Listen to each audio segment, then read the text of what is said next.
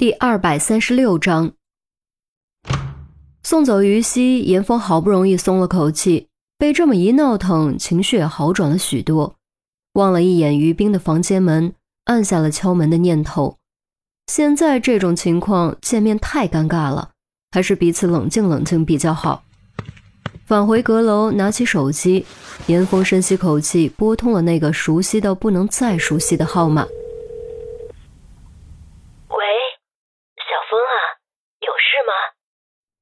听筒中传出母亲的声音，也不知道为什么，此时此刻听到母亲的声音，心中忽然一阵情绪翻涌，鼻子莫名有点发酸。妈，我这两天休息，明天早上我就回去。严峰强行控制住自己的声音，让自己的声音尽量显得稳定。电话那头似乎愣了一下，随即才传来略带惊喜的应答声。注意安全，给你做你最爱吃的粉蒸肉，放心，我都这么大人了，不会有事的。那就先这样，我订票去。挂断电话，严峰抬手摸了一下眼角，脱力似的倒在了床上。自从大年三十被叫走，调职至今一次都没有回过家。如今终于可以回家了，却是以一种截然不同的心情。虽说已经决定装作什么事都没发生。但自己真的做得到吗？真的可以不露痕迹吗？严峰不知道，事到如今也只能走一步算一步了。刚闭上眼睛准备休息一会儿，手机突然响了一声，是信息提示音。拿起来一看，居然是于西的。再看内容，表情瞬间变得那叫一个精彩。都是成年人，有些事情很正常，但千万要注意安全。还有。小兵他那方面可能有心理障碍，他害怕的话，你不能强揽，不然让我知道了你就死定了，听到没？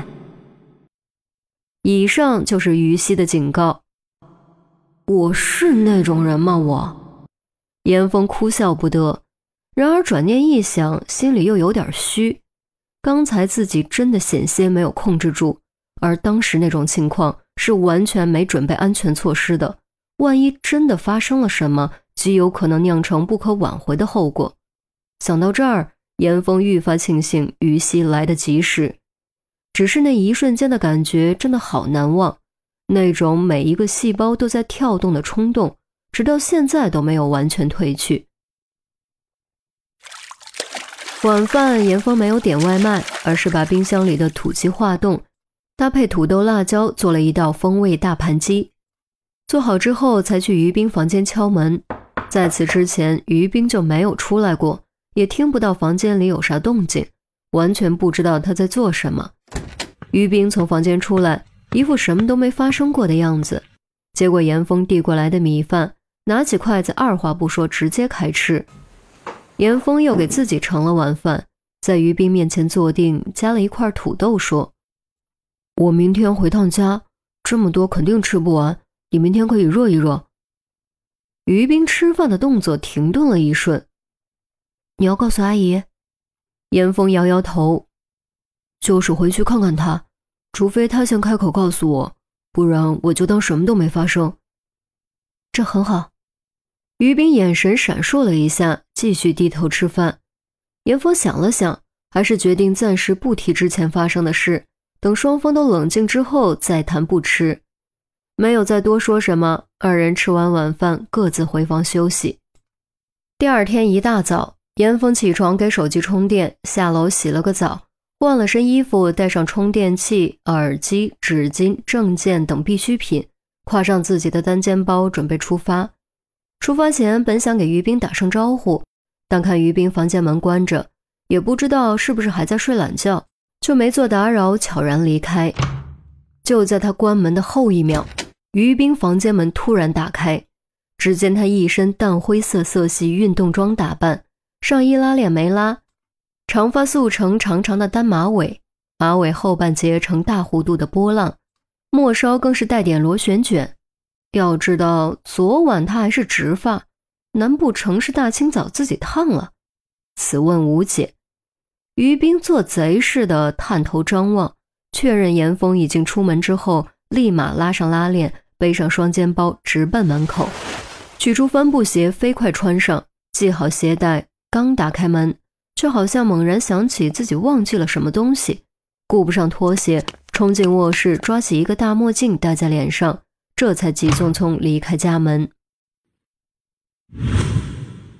高铁站，各位旅客朋友们，大家好，欢迎乘坐本次列车。标准的播报音回荡在候车厅之中，严峰起身上车，找到自己的座位。戴上耳机开始玩手机，完全没有留意到一路跟着自己上车就站在自己身后不远处的于冰。于冰虽然戴着大墨镜，但似乎还是很担心被严峰认出来，一直保持着一定的距离。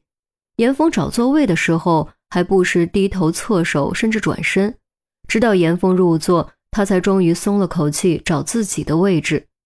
说来也巧。位置居然在过道对面同一排，和严峰只隔一个座位，外加一条过道。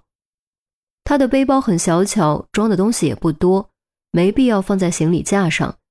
于冰脱下背包，坐进位置，将背包抱在怀中，掏出手机和蓝牙耳机，瞥了严峰一眼，微微侧身开始发信息。严峰正在刷视频，突然耳机里叮咚一声。一条短信息从手机屏幕上方跳了出来，打开一看，竟然是于冰发来的。你出发了？看来还是刚起来。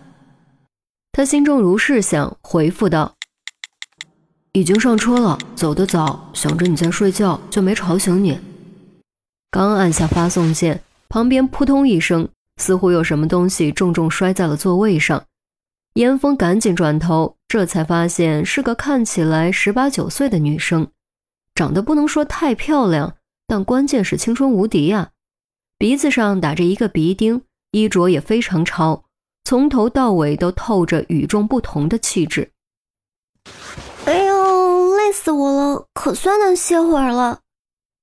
女生将自己扔在座位上，伸着懒腰说，手几乎要戳到严峰的脑袋。严峰赶紧往回缩，才没有莫名挨揍。女生蹭到了严峰的头发，转头一看，笑嘻嘻地说：“哎呀，不好意思啊，帅哥哥。”这声音听起来嗲嗲的，让人肉麻。没关系，没关系。